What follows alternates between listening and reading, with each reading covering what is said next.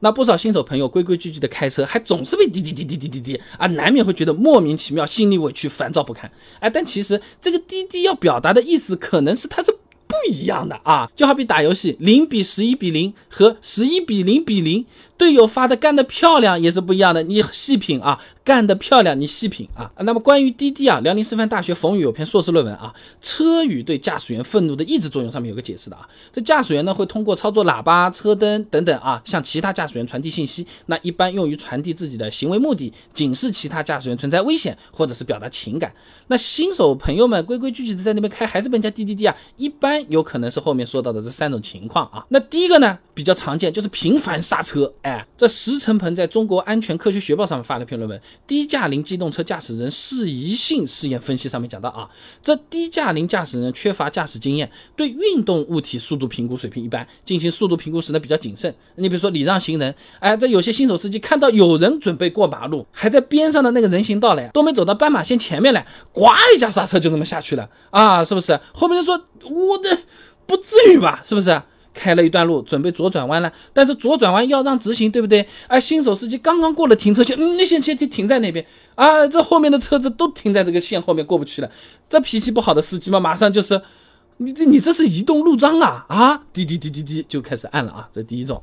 那第二种呢，比较常见的是车速太慢啊，咱们开车出门，家人都是这句话。哎，下次再会啊！你开慢点啊，那是不是都是这样的？送人的时候都这么说的。哎，新手司机朋友们确实也是慢点开的啊。但其实开车它不是越慢越安全的。我之前的视频里面是讲过的，拥有最低事故率的样本，速度分布在高于或低于均值百分之十五到百分之二十的区间内啊。那速度偏差无论是高于这个或者低于这个范围，都会增加事故率的啊。那不严谨的讲，比如说这个范围是六十，你比六十快多了，你比六十慢多了，都是更不安全的啊。那么新手司机朋友呢？哎，自己的本本分分的开车，经验没有那么足啊，我不敢开得太快嘛，也是谨慎和稳健。但其他的司机有可能看着这个慢车，就是非常的难受，是吧？你在很稳健的、在谨慎的开的那个五十公里每小时，嗯，挺好。今天应该是平安出行，平安到家。你后面的司机抬头一看，哥，这里限速八十，哎，是不是？你要么让我超过去，你要么自己开得快一点。你开在两条线中间是啥意思嘞？你转不转过去？那？这就有可能出问题了啊！那么再一个呢，就是跟车距离没控制好。中华人民共和国道路交通安全法实施条例规定的啊，在市区行车跟车距离没有绝对的标准，要根据车速判断。车速四十公里每小时跟车距离呢大于等于三十米，二十公里每小时呢跟车距离大于等于十米。你就想想一台车多长？一般四五米，对不对？你就想一个是两台车，一个呢是五六台车啊。那么实际的情况啊，不少老司机其实不太会保持那么远的，都被人家插队插死了。但是很多新手司机朋友们不。不光会认真严格的遵守这个规定，而且有可能把这个车距留的还更远一点。那就前面那个石成鹏的那个论文啊，低驾龄驾驶人感知前后车辆间距的这个准确性啊，普遍是比较欠缺的。好了。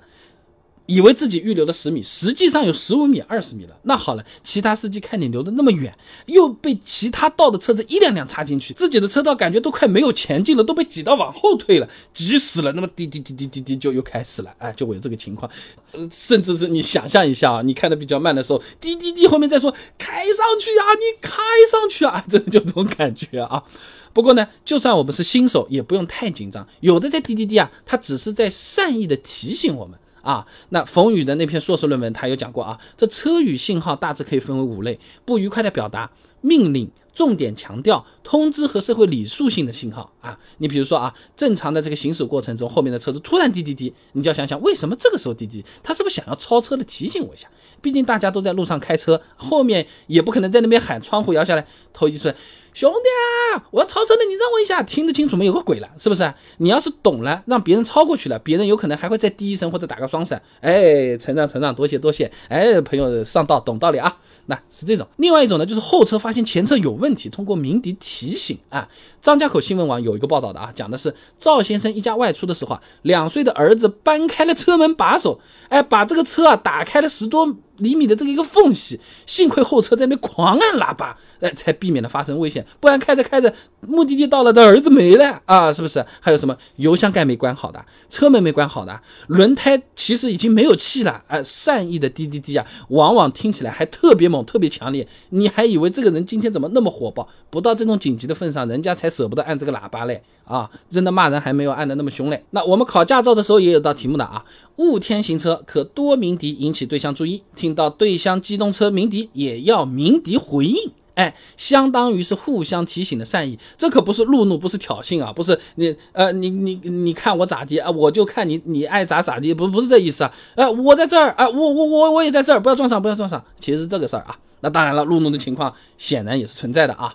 赵建刚发表在《现代商贸工业》上有篇论文《路怒症的现状、原因及疏解办法研究》里面呢，有一个调查的。那结果这样啊，九百名的北上广受访者当中，百分之三十五认为自己就是有路怒症的啊，并且这个路怒症伴随驾龄的增加而增加。这路怒症的原因可能包括了驾驶者自身的情绪啊、心理啊、行车行为啊、理解啊等等主观因素，也包括复杂的行车环境这项客观因素。哎，有些司机朋友确实有点路怒症的味道啊。我们遇上。被滴滴两下也难免，新手司机呢也不用太在意，哎，因为就算是老司机也是会被人家滴滴的。你在路上你就是要被滴滴的啊，所以不要太纠结，并不是因为你是新手啊，或者说他今天就是很不高兴，要要对你怎么样，有可能也是善意的提醒啊。那滴滴滴这个按喇叭作为一种车语啊，它其实可以表达很多意思的，对吧？有时候我们。